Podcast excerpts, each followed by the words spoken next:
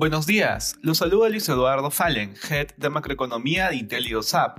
El día de hoy, martes 24 de agosto, los mercados alrededor del mundo avanzan ante noticias regulatorias y a la espera de comentarios de banqueros centrales durante esta semana.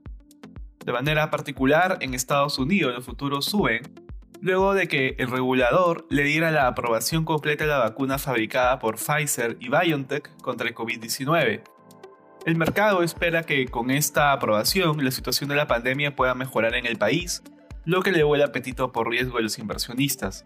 Por otra parte, la posibilidad de que la Reserva Federal no otorgue mayores sorpresas respecto a política monetaria esta semana, debido al creciente número de personas hospitalizadas por el virus y ante la posible desaceleración de la actividad económica, también elevó el optimismo del mercado. En la eurozona, las principales bolsas de bloque suben, ante la posibilidad de que las vacunaciones aumenten en Estados Unidos y por el robusto avance de las inoculaciones en la región.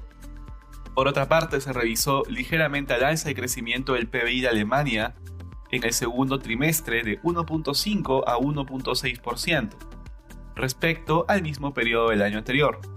En este contexto, las compañías relacionadas al sector de ocio y turismo son las que lideran los avances durante la jornada, en Asia, los índices de la región cerraron al alza.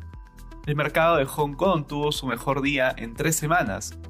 La compañía Jingdong reportó ganancias que superaron las expectativas de los inversionistas, por lo que empresas con cierta participación en la compañía como Tencent también tuvieron un significativo avance.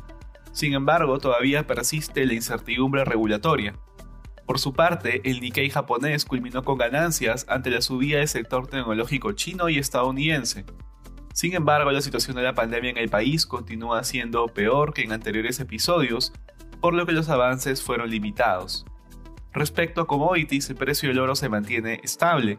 Por otra parte, los precios del cobre y el petróleo suben ante la posibilidad de un estímulo monetario más prolongado y una mejora de la pandemia en Estados Unidos.